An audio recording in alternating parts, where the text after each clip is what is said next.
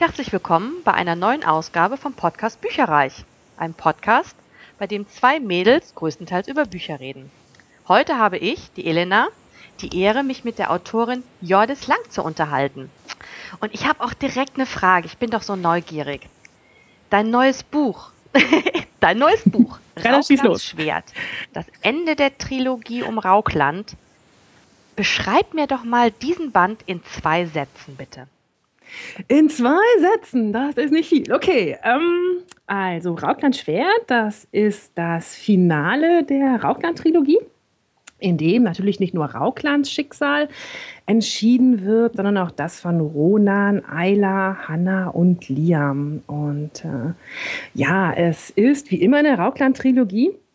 Ein Kampf, der nur vordergründig mit Waffen ausgetragen wird, denn mehr denn je kämpft Ronan mit seinem Herzen und damit zu, zu tun hat auch der Spruch, der jetzt ähm, in Band 3 am Anfang des Buches steht. Der lautet nämlich, es gibt keine gefährlichere Waffe als den Willen. Oh. Oh. Ich bin sehr gespannt und ich, ich zähle fast schon die Tage. Ich gebe es zu, ich kenne die ersten beiden Bände ja und ich weiß, die waren klasse. Du hast da schon einen ziemlich hohen Standard gesetzt, muss ich sagen. Ja, ich bin auch sehr gespannt, wie den Lesern das Finale gefällt. Sehr. Oh Gott, das ist noch sieben Tage, dann kommt's noch siebenmal schlafen. ne?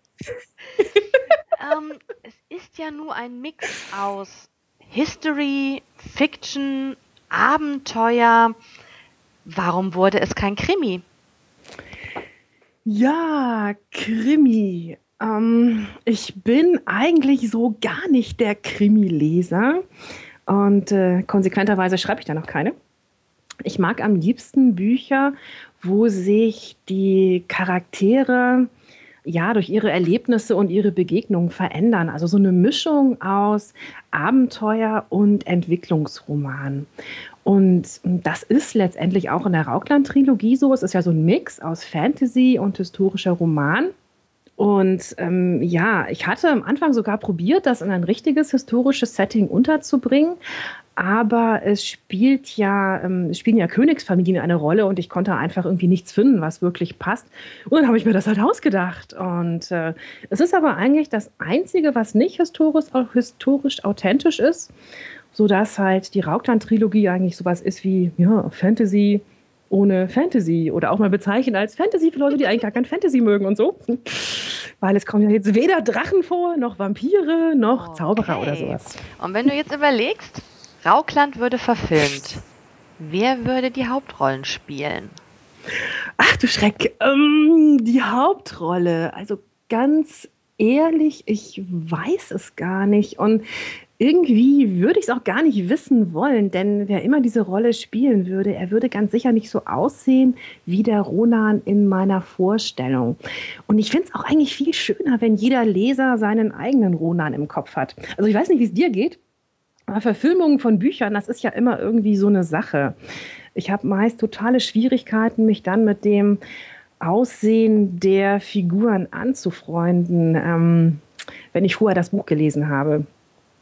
Und, äh, aber was Konkretes kann ich sagen zu Chiara, ah. Ronans Zwillingsschwester. Denn na, in meiner allerersten Leserunde zu Rauklands Sohn da hat eine Leserin geschrieben, dass Ronans Zwillingsschwester aussieht, also die Chiara so aussieht wie Gina Davis im Film Piratenbraut. Und den habe ich mir dann gekauft und die sieht wirklich genauso aus wie in meiner Vorstellung. Also wenn man irgendwie wissen will, wie bei mir Chiara aussieht, kann sich mal die Bilder Wikipedia oder bei cool. IMDb also, da ansehen. Ich ja dann auch direkt Bild vor Augen. Hat was hat was. Hm? Aber ich kann es auch unterschreiben, wenn ich ein Buch gelesen habe, habe ich meine Vorstellung und ich komme dann mit dem Film auch nicht klar. Deswegen also so Filme, ähm, Tribute von Panem, Divergent, ähm, nee, da kann das Kino bei mir selten verdienen, muss ich zugeben. Da geht es mir wie dir. Ja. Also, dass, dass der Film besser ist als das Buch, das ist mir, ist mir mm, schon mal passiert. Nein. Ich glaube nicht ernsthaft. Nein. Nein. äh, welchen Charakter in Raukland hast du denn das meiste Herzblut geschenkt? Ja, das ist natürlich Ronan. Er ist ja der Protagonist und er muss auch die ganze Trilogie irgendwie auf seinen Schultern tragen. Und er ist mir auch von allen Figuren am vertrautesten. Also manchmal glaube ich ja, den gibt es irgendwie wirklich. also sehr viel Herzblut steckt aber auch in, in Gizmo, also in Ronans schwarzem Hengst. Und in Zodan, die beiden auch wieder, die beide auch wieder eine wichtige Rolle spielen werden in Band 3. Und irgendwie tatsächlich auch Brogan, das wird äh, die Leser der Rautland-Trilogie jetzt vielleicht ein bisschen überraschen. In Band 1 und Band 2 wird Brogan ja vor allem halt aus Ronans Perspektive sehr einseitig geschildert, also sehr schwarz. Und in diesem Band wird es dann ein bisschen klarer, warum Brogan eigentlich so ist, wie er ist. Und vielleicht wird es da auch jemanden geben, der da Verständnis für ihn hat. Wer weiß. Verständnis will sie auch, wenn du mich nicht spoilere. Na gut, also.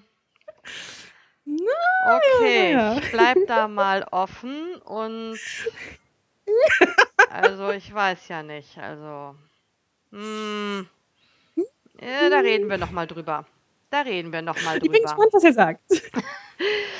Ähm, neben Rauklands Schwert und den anderen beiden Vorgängen der Trilogie, welches Buch würdest du anderen noch empfehlen? Ja, Harry Potter fand ich ganz toll natürlich. Und äh, was ich auch super finde, sind ähm, die Hunger Games, also Tribute auf Panem. Nee, Tribute ja, ja, von Panem heißt von Panem. Tribute auf Panem. genau. Genau. Ja, das Buch ist so voller wunderbarer Charaktere, die auch alle ihre eigene Entwicklung durchmachen. Und es ist so ganz nah an dieser Ich-Erzählerin Katniss erzählt. Sie ist so eine wunderbare Figur, so kantig und authentisch. Also ich liebe dieses Buch und habe das bestimmt schon irgendwie fünfmal gelesen.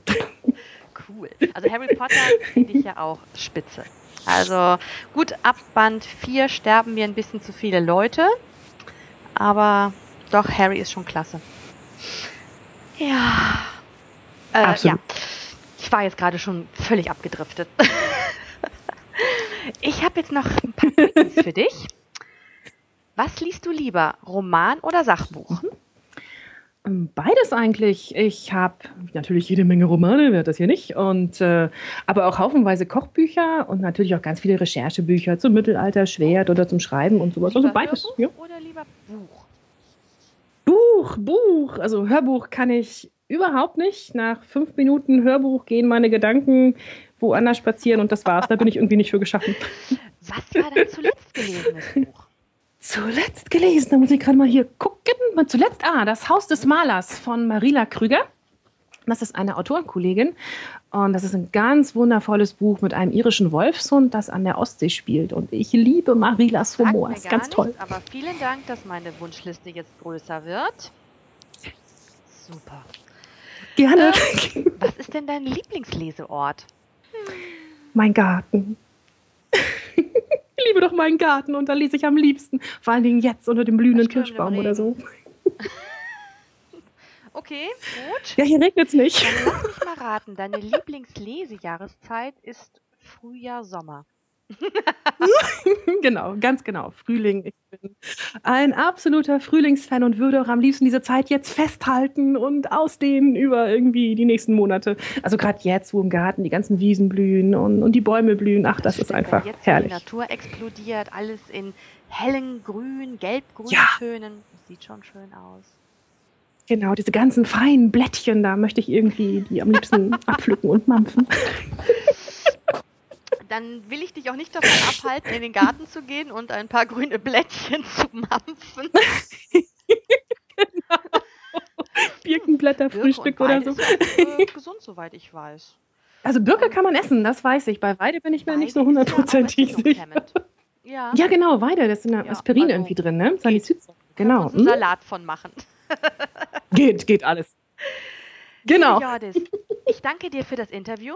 Und ich danke dir sehr, dass ich dabei sein darf. Freut mich. Auf Rauklands Schwert und bin sehr neugierig. Meine Lieben, lauscht mal wieder rein und ich wünsche allen noch einen bunten Tag. Tschüss. Tschüss. Informationen zu allen Büchern, über die wir heute gesprochen haben, findet ihr auf unserer Website www.bücherreich.net mit UE bitte. Ihr könnt dort oder auf Facebook unter www.facebook.de slash podcastbücherreich in einem Wort durch und auch mit UE mit uns in Kontakt treten. Unsere E-Mail-Adresse lautet bücherreich.gmail.com, wieder mit UE. Und wenn ihr diesen Podcast über iTunes abonniert habt, würden wir uns riesig freuen, wenn ihr uns eine 5-Sterne-Bewertung hinterlasst. Dies ist ein privater Buchpodcast, in dem wir nur unsere eigene private Meinung wiedergeben. Wenn uns ein Buch oder Hörbuch kostenlos zur Verfügung gestellt wird, kennzeichnen wir es entsprechend auf unserer Website.